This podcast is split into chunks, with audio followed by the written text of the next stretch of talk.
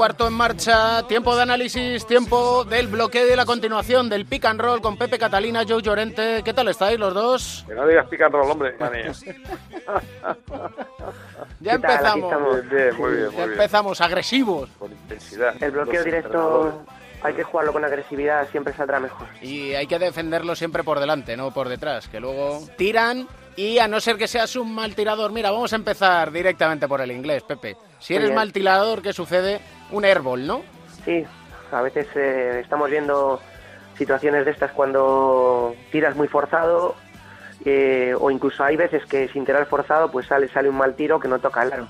Y bueno, por eso se llama airball, que es un balón que solo va por el aire, que solo es aire porque no toca aro. Entonces al final es solo aire. Y, me he cogido yo y la parte de Joe de explicar el, anglicismo cuando lo tenía que haber hecho él. Espero no, no, haberlo hecho muy mal. No, no, lo has hecho muy bien.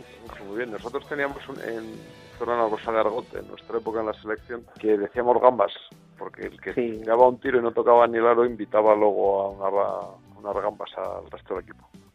Y he fallado un tiro así tal, gambas, gambas.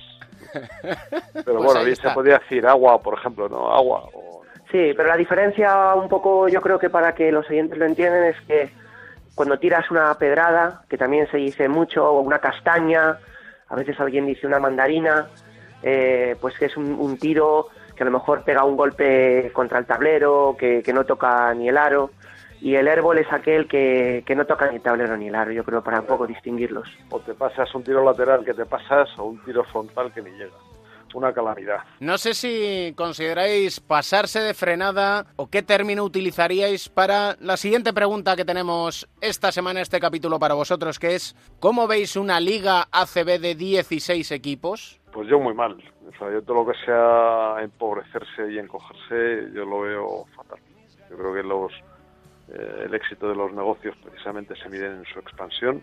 Eh, la NBA, por poner un ejemplo, se, se expande cada tiempo determinado y también los productos y las marcas que tienen éxito se van expandiendo. Yo creo que el baloncesto en España es una, una marca muy potente, es un deporte que está muy arraigado en la sociedad y yo creo que debería, en lugar de encogerse y retraerse, debería expandirse. Lo contrario sería un fracaso enorme.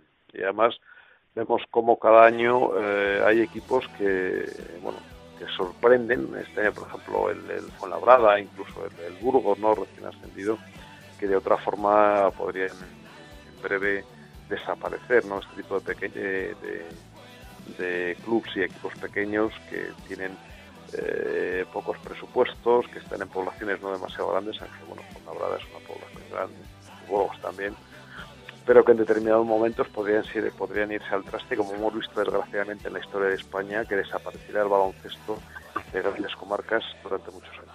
Yo tampoco estoy a favor de esa reducción eh, por dos motivos. Primero, porque la reducción no viene provocada por sí misma, sino por el conflicto permanente siempre del ensombrecimiento y no sé, incluso creo que demasiada obsesión que hay por la Euroliga. Y, por otro lado, porque se ha demostrado que una vez que se está, eh, digamos, acoplando un poco las necesidades de los equipos que ascienden a la situación económica actual, se pueden encontrar cosas positivas como la de Burgos, que me parece una bocanada de aire fresco ahora mismo para la ACB. La ACB necesita franquicias, eh, bueno, perdón por utilizar mejor esta palabra eh, norteamericana, ¿no? Pero necesita plazas, necesita lugares, ciudades como Burgos, que empiezan totalmente saneados, que no son un lastre, que no se están manteniendo a cualquier, de cualquier manera y creo que en la Leporo eh, podría haber alguno más de los que puedan ascender el año que viene.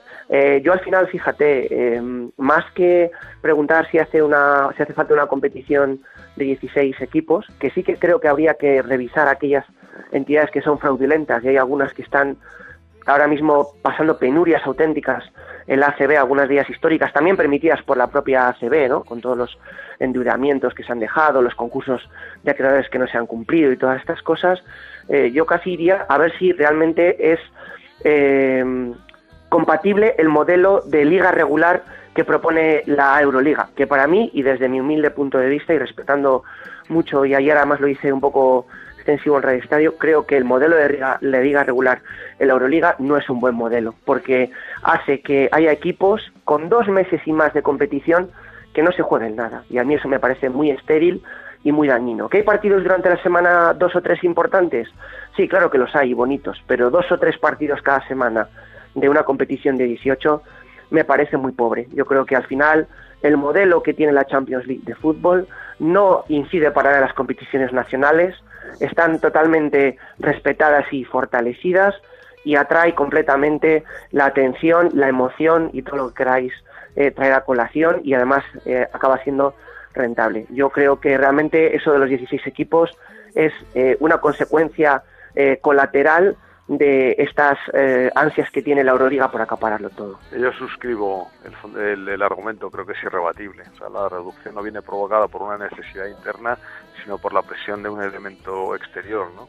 y en este sentido yo creo que también es un error de la Euroliga y bueno lo, lo estamos viendo no que eh, este año incluso los que nos gusta mucho el baloncesto que al final acabas harto ¿no? o sea todo el mundo si comiera gambas o jamón o caviar todos los días pues acabaría por aborrecerlo no y es lo que nos está pasando un poco yo creo con tantos partidos de baloncesto y tantos partidos de la Euroliga. Precisamente el ejemplo contrario es el fútbol. La eliminatoria entre el Real Madrid y el PSG sobre la que han corrido ríos y mares de tinta y se han hablado horas y horas y horas de, radio y de tertulias y sin embargo han sido únicamente dos partidos, ¿no?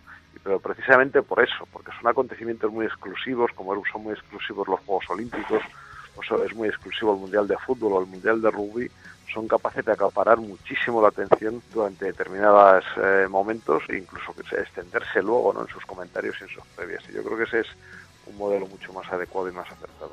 ¿Y no os preocupa que el secretario de Estado para el Deporte, el señor Lete, diga en dos meses tenemos que resolver la estructura competitiva de la ACB? Apelamos a la responsabilidad y proporcionalidad.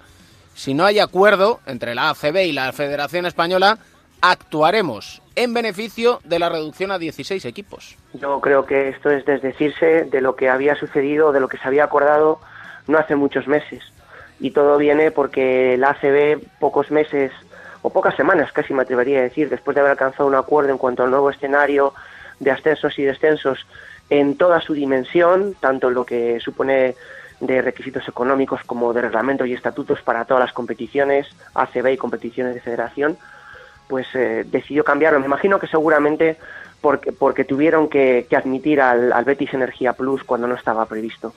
Eh, todo lo que sea yo creo que ir en contra de, ese, eh, esa entente cordiale que hubo en aquel momento y que para mí fue un avance de lo que hacía mucho tiempo no sucedía en el baloncesto español, pues era un paso atrás. Y ahora mismo la Leporo está jugando con la idea de que haya dos ascensos y todo lo que no sea eso será cometer una tropelía muy grande por la veracidad y credibilidad del baloncesto actual. Bueno, no tengo nada más que añadir. Yo creo que en este asunto está todo dicho y yo creo que la, función del secretario de Estado es velar, de acuerdo con el Madrid, el Barcelona o los equipos que juegan la, la, Euroliga, son equipos españoles a los que hay que intentar ayudar en sus competiciones internacionales, pero yo creo que por encima de ello está el interés general y el interés general del, del baloncesto es, es el que es, ¿no? Y yo creo que acerca de este hay consenso, eh, porque si exceptuamos a los equipos a los cuatro o cinco que pueden estar jugando la Euroliga, el resto del baloncesto español no quiere reducciones, sino lo que quiere son